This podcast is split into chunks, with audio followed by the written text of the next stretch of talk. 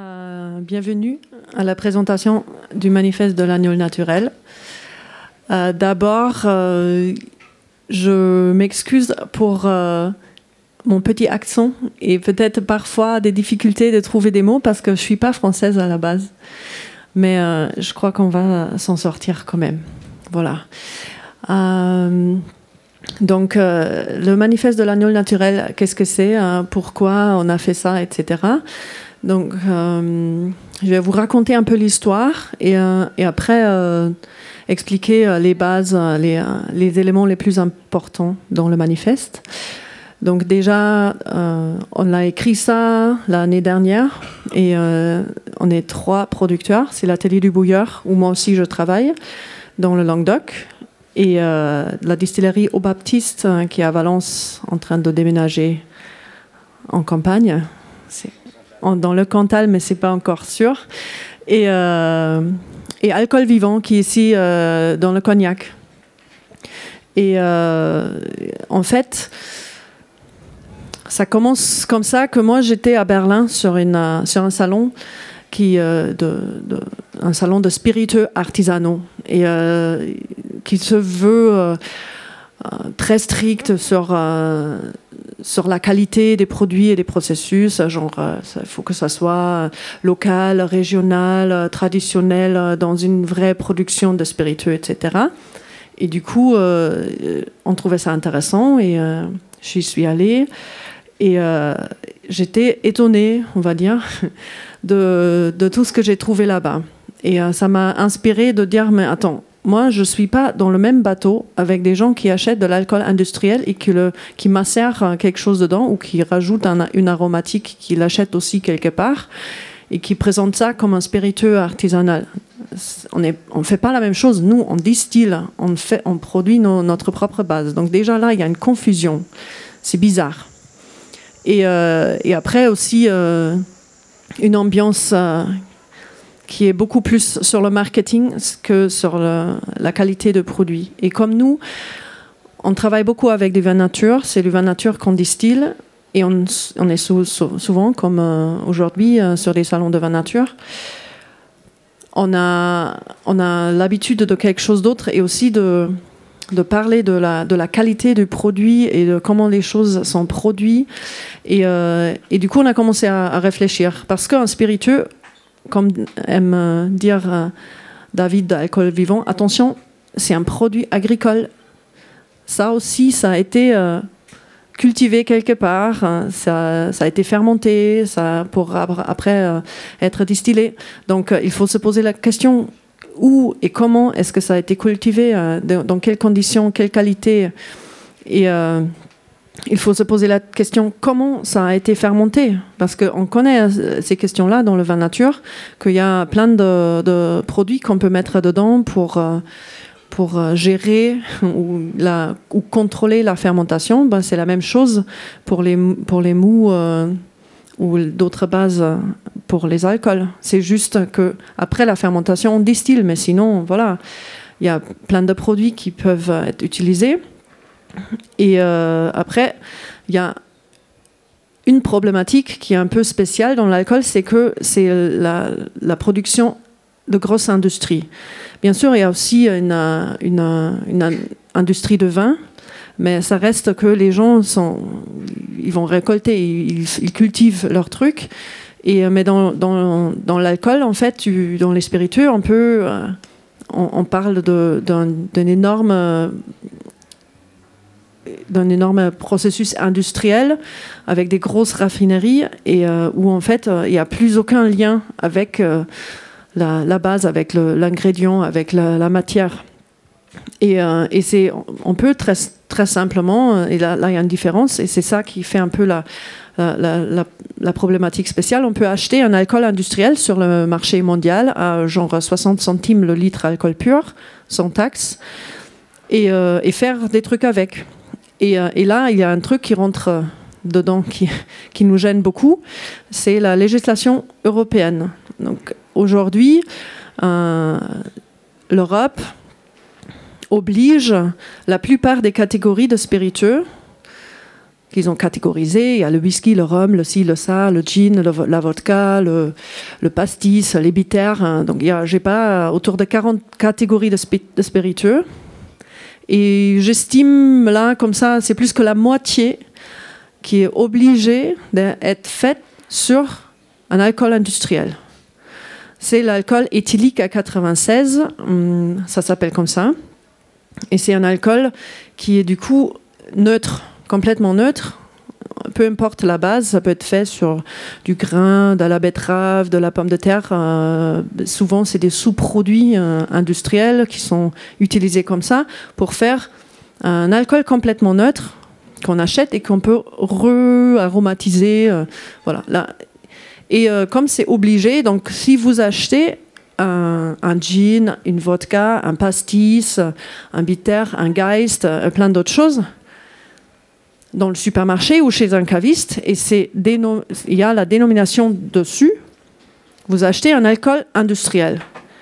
Obligé. Ça ne peut pas se passer autrement. Sauf si c'est euh, peut-être des gens qui, euh, qui le font quand même et qui sont du coup euh, pas dans la norme et qui, qui ont peut-être eu la chance de ne pas encore se faire contrôler. C'est pour ça que quand vous allez sur notre stand, vous allez trouver des GN, des produits qui s'appellent euh, pas gin, mais pour nous, dans la réalité, c'est un gin. Pour la bureaucratie, c'est pas un gin. Euh, c'est un peu bizarre parce que, en fait, euh, quand on regarde la tradition, l'histoire de la distillation, ça fait pas très longtemps que ce genre de machine existe qui peut faire un alcool comme ça. On va dire peut-être 100 ans. Alors que euh, la vodka, le gin et le pastis euh, et tout ça, ça, remonte bien plus hein, dans l'histoire. Donc avant, les gens faisaient leur gin sans un alcool industriel. Aujourd'hui, un gin qui n'est pas fait sur un alcool industriel, ça n'existe plus en Europe. Bah, bien sûr, ça existe, mais euh, nous, on le fait, mais on n'a pas le droit de l'appeler comme tel. Voilà. Donc tout ça, ça euh, tout ça, ce que je viens de raconter là, donc euh, euh, la fermentation avec des produits, les gens qui se prennent pas trop la tête sur comment les bases ont été cultivées ou ramassées ou produits, et cette histoire de l'alcool industriel, ça m'a énervé énormément, et du coup, on s'est mis ensemble. Bienvenue David. pour écrire ce manifeste, pour faire l'éducation en fait, pour dire et euh, les gens, euh, regardez, comprenez qu'est-ce que c'est un distillat, comment c'est produit, et euh, faites vos choix consciemment. Si vous voulez un alcool pas cher industriel, ça vous gêne pas, pas de problème, allez-y, achetez-le, mais sachez ce que c'est. C'est euh, voilà, c'est juste ça. Nous, on fait autre chose, du coup, ça aussi à notre prix, parce qu'on ne peut pas faire un, litre d'alcool pur à 60 centimes. Nous, euh, ça marche pas. Déjà parce que le vin qu'on utilise, euh, ça s'achète pas à 60 centimes le litre non plus. Voilà. Donc, et après, on a aussi défini qu'est-ce que c'est pour nous, en fait, un spiritueux, quelles sont les qualités de la, de processus et du produit? Euh, suivant aussi l'histoire de la distillation. L'histoire de la distillation, c'est une histoire d'alchimie et, euh, de, donc de médicaments, mais aussi de, ivresse, bien sûr. Euh, donc pour nous, je vais le reprendre dans le, petit cahier que vous pouvez obtenir ici. voilà, c'est on les donne, c'est fait pour que vous puissiez vous rappeler mieux et le lire encore euh, à la maison 30 fois, ou je sais pas. Donc euh, pour nous, le processus, la, qualité de processus de production, c'est que euh, c'est le, donc le travail artisanal. C'est pas un spiritueux industriel, c'est un travail artisanal pour l'agneau naturel. C'est aussi des distillats qui sont propres et, sans, et produits sans intrants et euh, qui travaillent sur des bases qui respectent la nature. Mais ça aussi dans notre façon de produire, parce que pour distiller, il faut utiliser de l'eau, etc. Donc de faire attention, attention à tout ça, de, penser écologique. Et pour la qualité du produit, tout ça, c'est beaucoup tiré du monde du vin. Donc, pour nous aussi, dans le, dans le, dans l'alcool, il y a un terroir. Parce que dans tous les coins du monde, partout où il y a la distillation, les gens ont, utilisé des bases différentes. Donc on ne va pas trouver la même poire euh, dans l'Alsace que dans l'Autriche. Euh, on ne va pas trouver euh, le même eau de vie de vin ici ou à, à ça se retrouve, le terroir, la région. La localité s'exprime aussi dans le distillat. Après, on veut bien qu'on ressent cette base. Donc, c'est un distillat, c'est un, distillat gnôle naturel. Une gnôle naturelle, c'est donc l'expression de ce terroir-là, mais aussi l'expression du fruit de la plante utilisée, qu'on puisse le ressentir, que c'est pas un alcool neutre, qu'on voilà, on, ne retrouve plus du tout qu'est-ce que c'était, mais que, que ça exprime vraiment son origine et euh, son caractère. Et on connaît ça beaucoup dans le, dans le vin nature, bah, la personnalité de distillateur, parce que tous les distillateurs ne travaillent pas pareil, on n'a pas les mêmes machines, on n'a pas les mêmes techniques, pas les mêmes convictions de qu'est-ce que c'est euh, la bonne façon de faire. Et du coup, euh, une gnôle naturelle, elle est différente de chaque distillateur d'un l'un à l'autre, dans tous les coins et euh, suivant les produits utilisés. Voilà. Et donc ça, c'est les, les bases, on va dire, les bases pour le processus et pour la qualité du produit. Et après, euh, je voudrais bien, on s'est dit, bon, on fait un manifeste et on essaye de trouver des collègues qui sont un peu dans le même style que nous, et on leur demande de signer et on va créer un mouvement. Et on a présenté ce manifeste la première fois à Paris euh, en fin de novembre. Et euh, depuis, j'ai présenté à Berlin et on, a fait un petit salon à Paris aussi. On va en refaire un cet automne pour rassembler plus du monde euh, qui, de consommateurs, euh, de collègues professionnels, d'autres distillateurs, de, clients professionnels, etc. Et, et on, a défini 12 engagements. Je vais vous les lire pour être plus précise de comment on obtient ces bases-là ou comment on respecte ces bases-là que je viens de définir. Euh, et euh, quand on fait euh, le seul, donc on fait pas de contrôle, on va pas créer une nouvelle bureaucratie, on est déjà bien écrasé par ce qui existe. On fait, on fait confiance aux gens, mais on demande qu'ils soient transparents sur quel élément ils sont ils respectent le manifeste et sur quel euh, élément ils n'ont peut-être pas encore au point parce que on peut pas tout faire. Euh, on est, artisan, on n'a pas les, moyens de, de, se acheter juste comme ça peut-être euh, quelque chose qu'il faut, qu'il faudrait ou de changer une technique. Hum, et donc, par exemple, quand on a fait notre salon à Paris, on a fait une grosse un gros tableau avec les 12 engagements et chaque euh, producteur a rempli où il en était par rapport à cet engagement. Et on demande aux gens, de, quand ils communiquent, de dire euh, bah voilà, j'ai signé le manifeste, dans, dans ce, ce mouvement-là et euh, bah, j'ai encore quelques. Ça, c'est les, les éléments où je ne suis pas encore au point. Voilà. Donc, c'est la, la, confiance et la transparence. Et moi, j'ai pas envie de courir derrière les gens et commencer à remplir des formulaires et faire des contrôles et, tout ça. Donc, euh, voilà les 12 euh, engagements. 1. Nous distillons avec des alambics en cuivre conduits à la main. Pas d'appareil continu ni automatisé. 2. Nous obtenons nos ingrédients de ferme écologique labellisés ou non.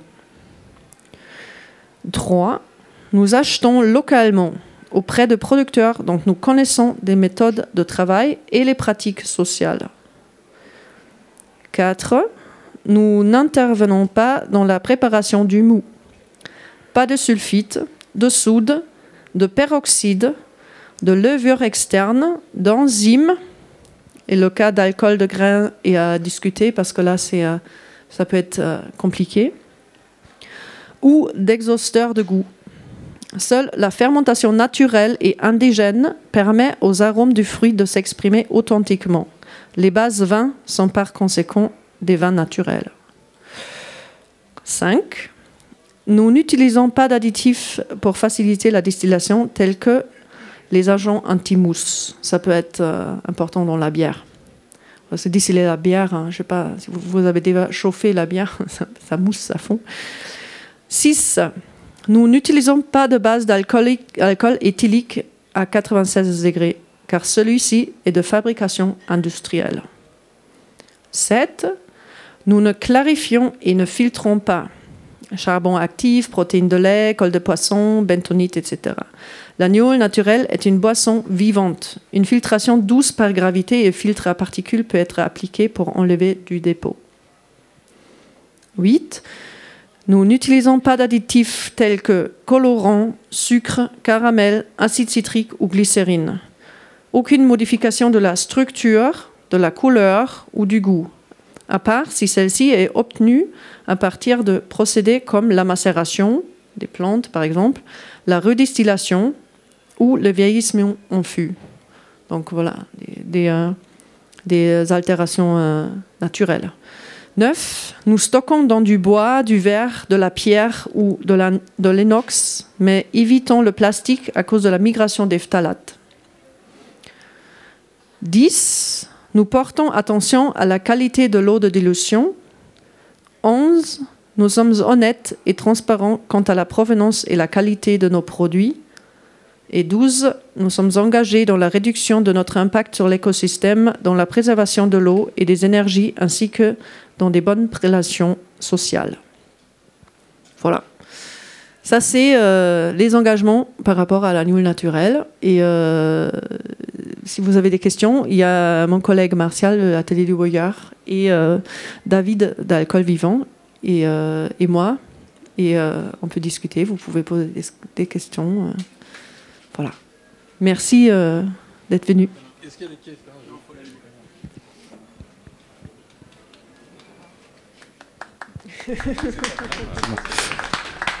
Bravo. Est-ce qu'il y a des questions quand même? Une petite question piège un peu pour Teresa là, qui a déroulé tranquillement. Il faut l'embêter. Qu'est-ce qui vous manque pour être euh, euh, Qu'est-ce qui vous manque pour être pour être labellisé jean? Bah l'alcool à 96 faut ah acheter. Nous, on distille. Donc, nous, il faudrait qu'on achète un alcool industriel pour le re-aromatiser. Ça, c'est un, ça, c'est un, pour, pour l'Europe, ça, c'est un gin.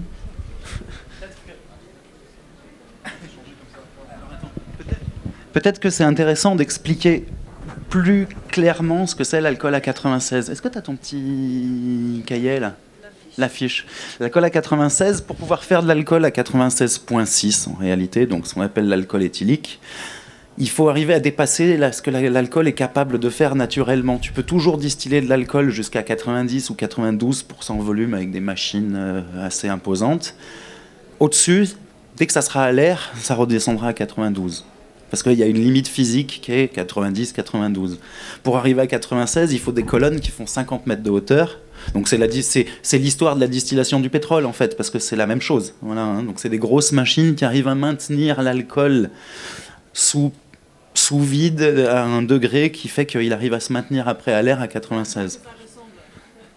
Et donc, voilà. Ce qui nous manque, nous, c'est ça. donc les images, on voit, on se croit à Tchernobyl un petit peu. C'est des énormes euh, tankers euh, verticaux qui mesurent 50 euh, mètres de haut. Donc. Et donc vous, évidemment, vous n'avez pas les moyens et vous n'avez même pas envie de vous acheter des choses pareilles.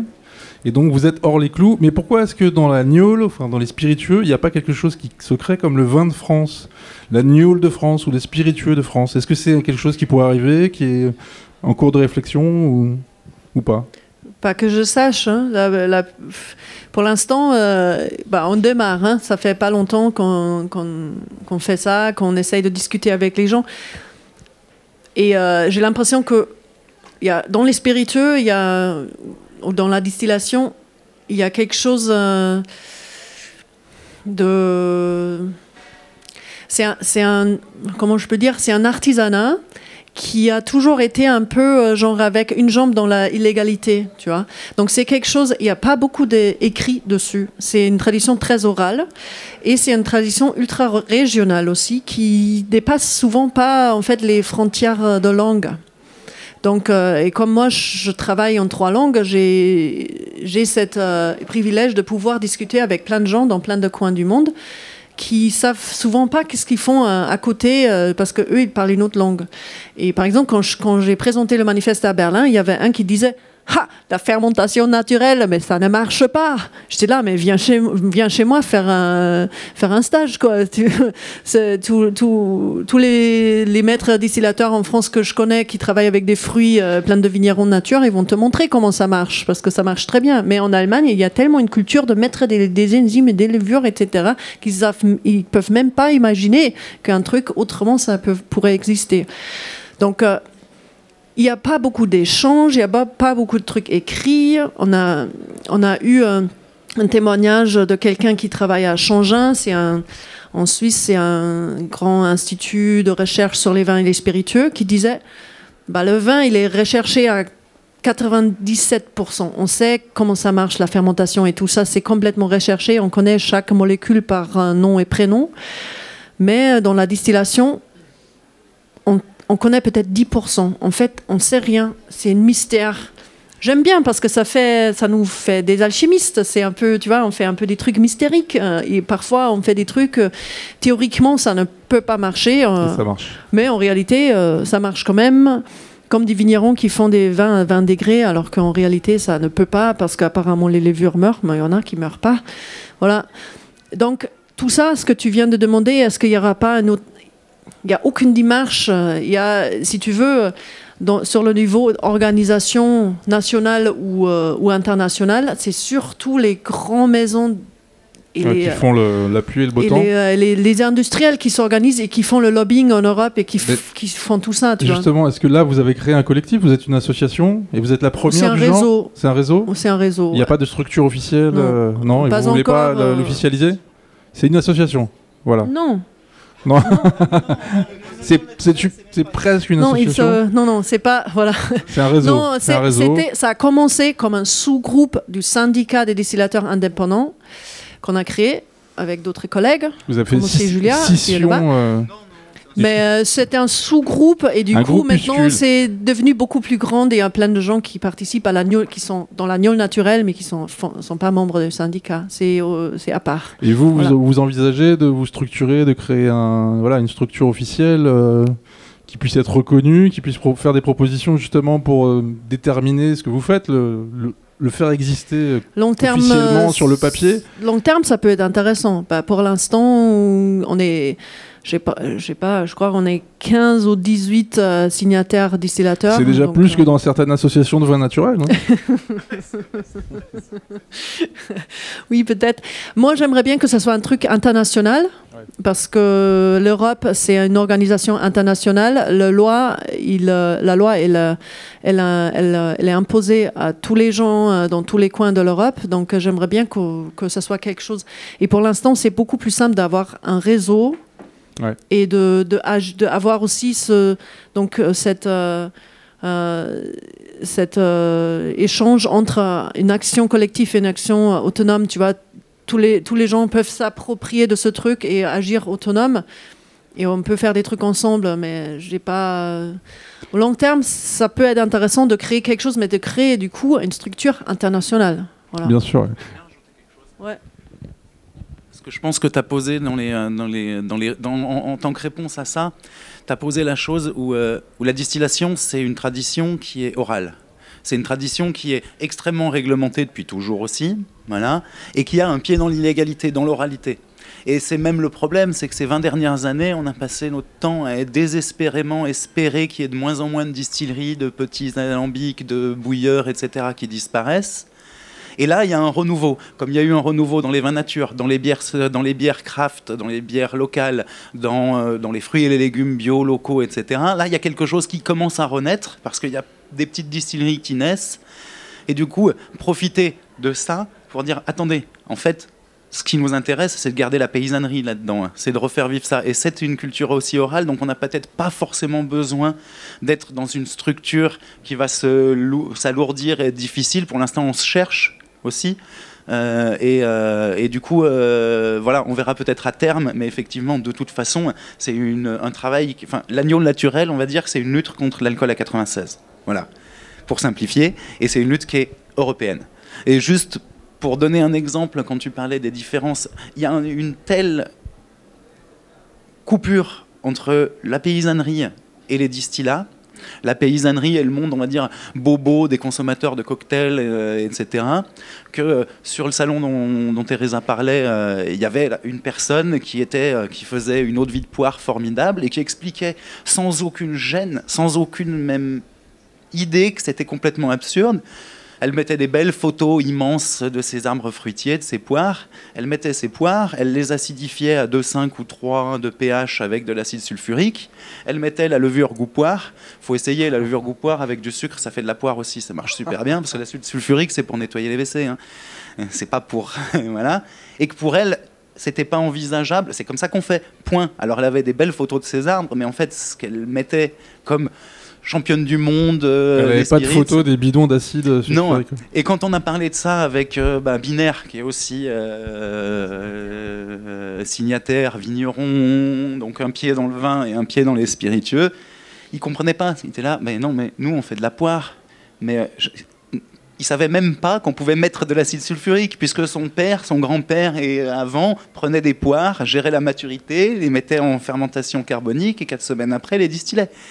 Et en fait, on se rendait compte que les gens qui travaillent proprement sont pas capables, euh, se rendent pas compte forcément qu'ils ont un message à porter pour sauver la paysannerie. C'est une responsabilité en fait. Euh, c'est une responsabilité, clairement. Voilà, c'est clairement une responsabilité, c'est de faire ce que vous faites, donc de créer un manifeste, de communiquer sur ces questions-là, sur ce projet, mais sans une volonté réelle de vous fédérer dans une association, une structure euh, plus précise, pour le moment en tout cas. En fait, ce qui se passe, c'est que ce qu'on appelle le bureau F1 des douanes, qui s'occupe des, euh, spiritueux, la DGCCRF ou euh, l'INAO, qui sont en fait, comme dans le vin, des interlocuteurs qu'on a par rapport à l'administration, vont à un moment ou à un autre avoir besoin d'une euh, structure pour pouvoir comprendre, etc.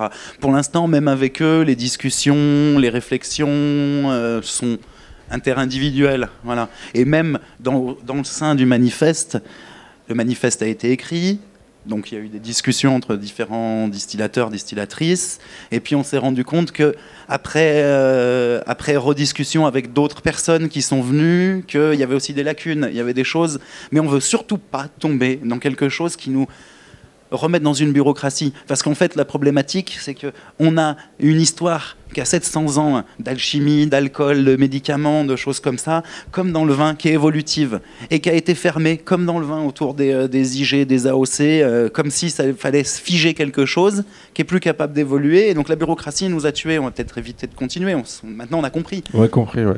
Est-ce qu'il y a une question, peut-être, euh, une question piège, là, pour, pour creuser parce que ces alchimistes là, qui depuis 700 ans font des créent des alcools à partir de fruits ou de ou, d'herbes, voilà. Bah, ça a commencé avec du vin, la distillation du vin. Mais on vous embête pas trop, donc l'administration, vous arrivez à la gérer parce qu'il n'y a pas eu de destruction de l'eau euh, imposée comme ça a pu arriver dans le vin ou des, pertes. Euh, c'est les mêmes histoires. C'est les, mêmes histoires, alors qu'il y a des possibilités de destruction. Souvent, ils vont dire bon ben, faut finir votre lot et euh, pas recommencer, des choses comme ça. Là, le, voilà, parce que quoi qu'il arrive, que ce soit nous ou les autres euh, distilleries, on est tout petit. Donc voilà, il y a une forme de, euh, de tolérance. Vous n'avez pas le droit, mais vous dérangez personne en réalité. Tant que vous êtes petit, en fait, on vous laisse faire. Et si ça devient plus visible, alors ce qui se passe, c'est pas seulement ça. naturel, ce qui s'est passé. Oui, oui, c'est hein. exactement moi ce que j'entends dans l'histoire du vin naturel. C'est pour ça que j'étais intéressé par ce qui s'est passé. Ça arrive déjà. C'est-à-dire, on subit cette bureaucratie. C'est plus, euh, c'est plus difficile avec les IG où en fait euh, c'est un peu la même chose, sauf qu'il y a des restrictions un peu plus compliquées, plus de bureaucratie, mais c'est moi quand j'entends parler des, des, problèmes euh, d'IG euh, dans les vins, on a les mêmes choses. Nous, dans les spiritueux, on n'a pas l'obligation de mettre les ingrédients. Pas encore. Mhm. C'est la même chose que dans les vins. et ça va être la même histoire. On va passer de grandes étiquettes blanches avec juste raisin distillé à, des trucs où il faudra quelques pages d'explications. Mais par rapport à ça, ouais, voilà, c'est plutôt avec les IG que c'est très compliqué parce que plus le temps passe, plus les, les, indications d'eau de, vie qui étaient censées être protégées par l'Europe disparaissent. Voilà. Euh, moi, je suis le dernier. Enfin, nous, on est les derniers distillateurs de, de mais on était les derniers distillateurs de, de Mar du Languedoc. Euh, et, on a décidé d'arrêter parce qu'en fait, c'est plus possible. C'est plus possible à cause de la bureaucratie. Donc.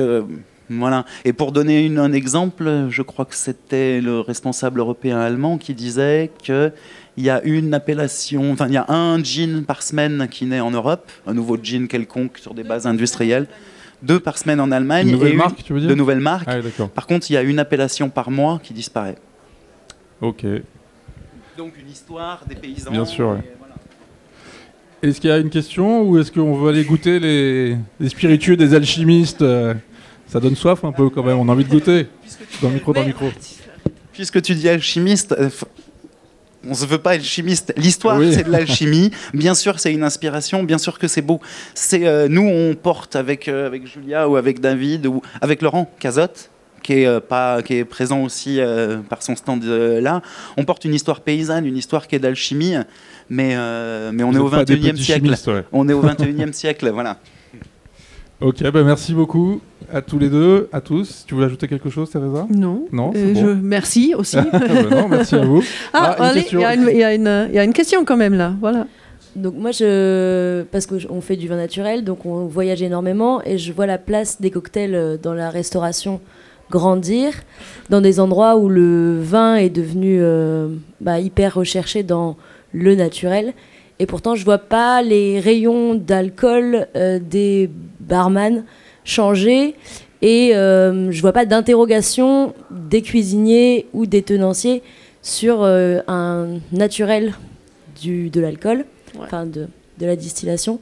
Et est-ce que c'est pas parce que vous êtes isolé de votre position d'alchimiste ou voilà de ces milieux-là, des cocktails euh, tender, des cocktails makers, des... et qu'ils prennent une position un peu de magicien de la recette en vous isolant et en ne parlant pas de vous. Autant on va parler d'un nouveau jean qui se fait en Savoie, ou en... mais on va pas vraiment expliquer qui est le type et euh, comment il le fait du, début à la fin. On va plus mettre en valeur le cocktail maker. quoi. Bah, c'est une problématique très euh, spécifique des spiritueux que euh, le marketing, le packaging, c'est super important. Donc déjà, ils vont beaucoup plus chercher le, produit qui brille que euh, se poser la question comment ça a été fait. Ça fait partie des, raisons pourquoi on a créé le manifeste, parce qu'en fait, tous ces barman là euh, et euh, les restaurateurs dont tu parles, ils se, se sont jamais vraiment posé la question comment un spiritueux est produit et c'est pour ça que David, il aime dire attention, c'est un produit agricole. C'est allô, hein, à la base, il y a quelque chose qui a poussé. Tu t'es posé la question comment? Parce que nous, on a la même, la même problématique avec plein de cavistes de vin nature. On est beaucoup dans les, dans les caves à vin nature. Bah, tu regardes, ils ont des super vins. Et tu regardes les spiritueux et tu es là, mais attends, mais ça, c'est. Ouais, voilà. Et euh, Maintenant, mais ça fait partie des, raisons pourquoi on a commencé à créer le manifeste et le réseau, c'est parce que ils cherchaient pas, mais ils, avaient aussi, euh, comme dit David, pas d'offres. Il y avait personne qui disait, mais attends, euh, il y a une gamme de nuls naturels mais maintenant, il n'y a plus d'excuses, hein, ça existe. Il y a du rhum au whisky, de, la, fine euh, à l'eau de vie de fruits, de, de, gin à, la vodka. Il y a de tout. Il n'y a plus d'excuses d'avoir des trucs industriels. Mais pour se poser la question, il faut déjà avoir une idée qu'est-ce que c'est la distillation, comment ça marche. Et après, nous, on est petits, on est tous des petits producteurs. Et euh, on n'a pas les moyens pour se payer euh, du, super marketing. Et euh, dans les spiritueux, ça c'est tout. Le marketing, le marketing, le marketing, c'est incroyable. La distribution aussi, oui. Et, et c'est un monde très urbain. Donc c'est aussi très détaché. Donc eux, si tu as une distillerie en ville, tu as déjà gagné la moitié de ton chemin parce que tu es là où sont les consommateurs et tu peux faire jouer ton truc. Euh, mais nous, euh, si tu, fais un, une huile naturelle quelque part perché en montagne ou je sais pas en campagne en tout cas bah, tu es loin de la ville, donc il faut rentrer dans ce monde-là. C'est difficile, on est toujours un peu des ovnis parce que tout le monde a des super stands et des super étiquettes et des super designs et je sais pas quoi. Et nous, on est là avec notre petit truc. On à des super étiquettes, mais on a beaucoup moins d'argent à dépenser par rapport à ça. Et c'est dans, les spiritueux, c'est quelque chose qui compte énormément. Et après, il y a un problème structurel aussi, c'est que les licences de bar sont chères, ils sont souvent subventionnés euh, par des grandes marques. Donc euh, en fait, euh, tu ouvres un bar, il y a, j'ai pas, une grande marque de spiritueux qui va te payer ton mobilier, machin, etc. Et du coup, il s'impose aussi à qu'est-ce que tu dois avoir dans, dans ton rayon. Voilà.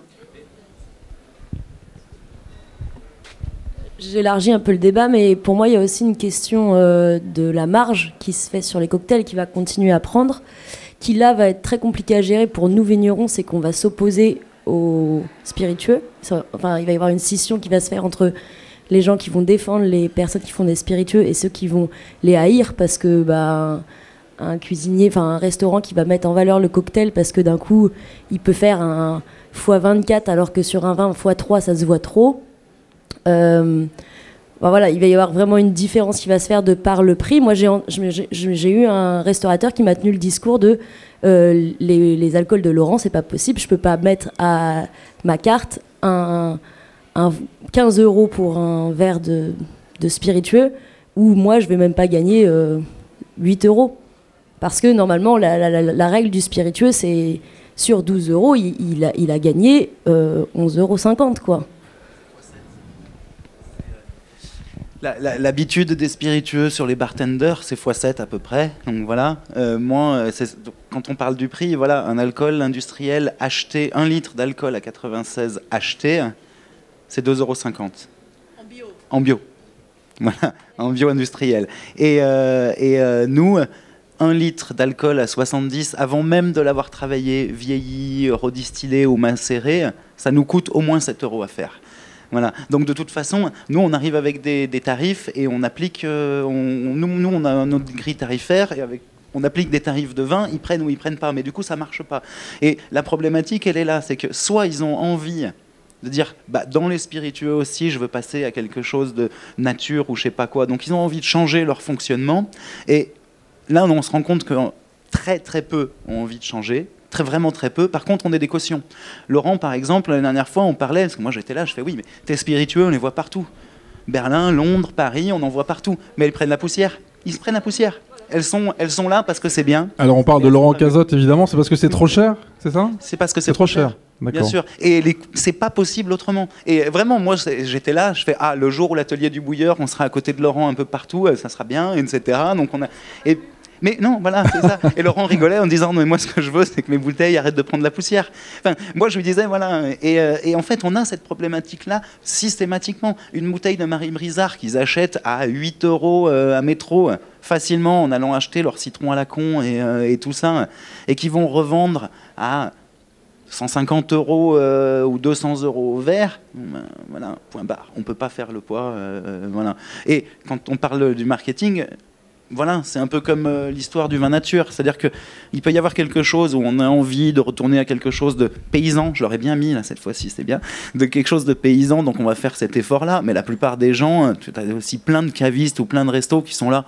Ouais, les vins nature, c'est difficile. Une fois, c'est pas bon. Une fois, c'est comme ça. Puis les étiquettes, c'est des trucs, c'est un peu comique. Nous, on a besoin d'un château Lafitte, euh, voilà, ou de quelque chose qui, qui fasse envie. voilà, bah, les gens, maintenant, ils veulent du Don Papa, quoi. Voilà. Attends, attends, il te un micro. J'ai fait une dégustation à l'arpège, donc c'est quand même. On m'a dit que nos vins n'étaient pas assez chers pour être présents là-bas parce qu'ils peuvent pas faire suffisamment de marge. Si on, vend 12 euros hors taxe la bouteille, s'ils vont la mettre à 150 sur la carte, ça va se voir. Et on n'est pas assez cher à Bourgueil pour être présent sur une carte d'un grand restaurant. C'est n'importe quoi, mais voilà, il y a peut-être un marché aussi pour vous qui n'est pas celui-ci. Euh, bah c'est bien, on va, on va y aller, on peut la présenter, non spiritueux, vous, c'est bon pour vous. ah, ah, micro.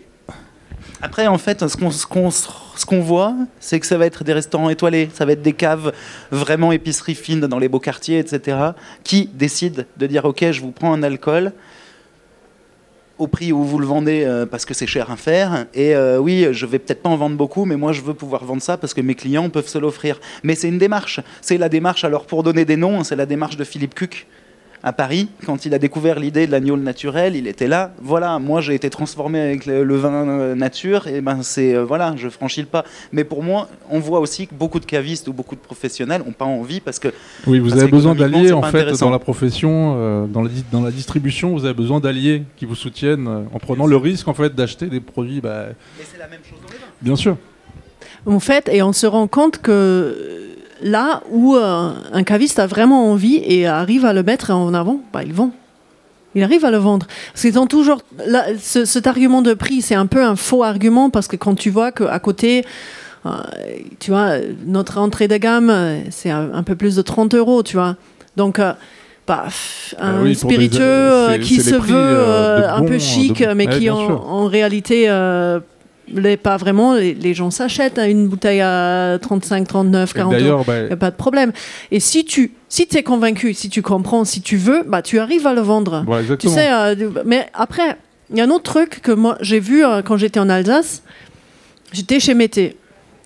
Et euh, là-bas, en Alsace, il y a une, c'est une, super distillerie en, Alsace avec beaucoup de traditions.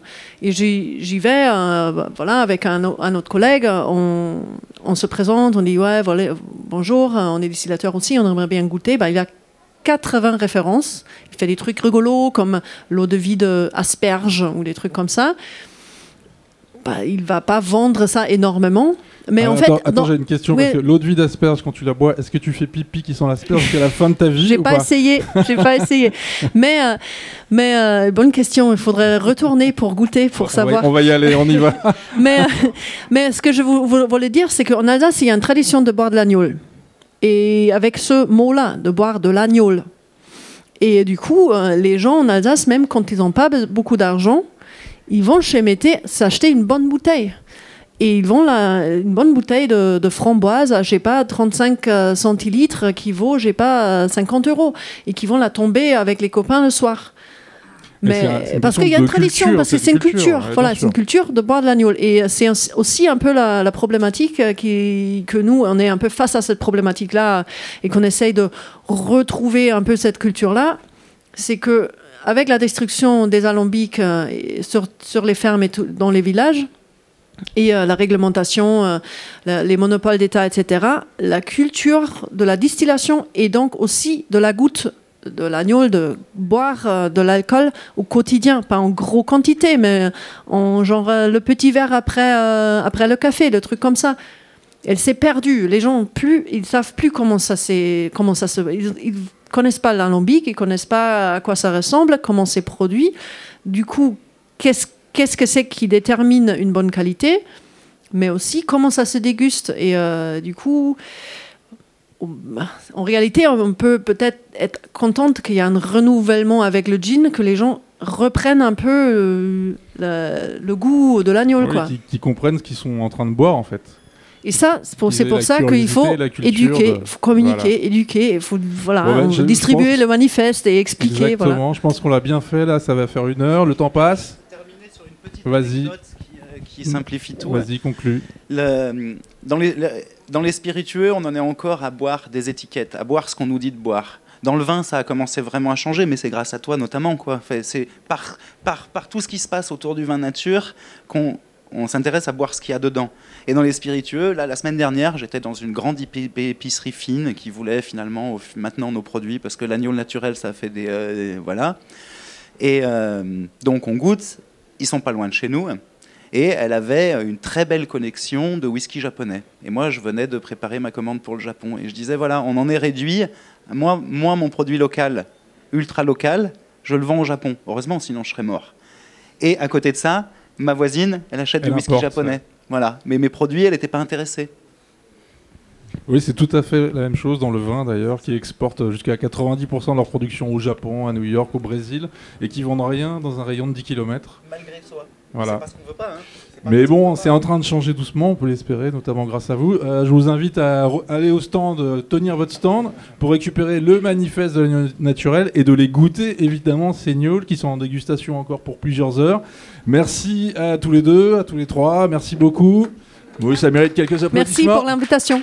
Non, merci d'être là, merci vraiment. Et puis bah, rendez-vous au stand euh, des gnôles naturels, on peut l'appeler comme ça maintenant. Ça y est, c'est officiel.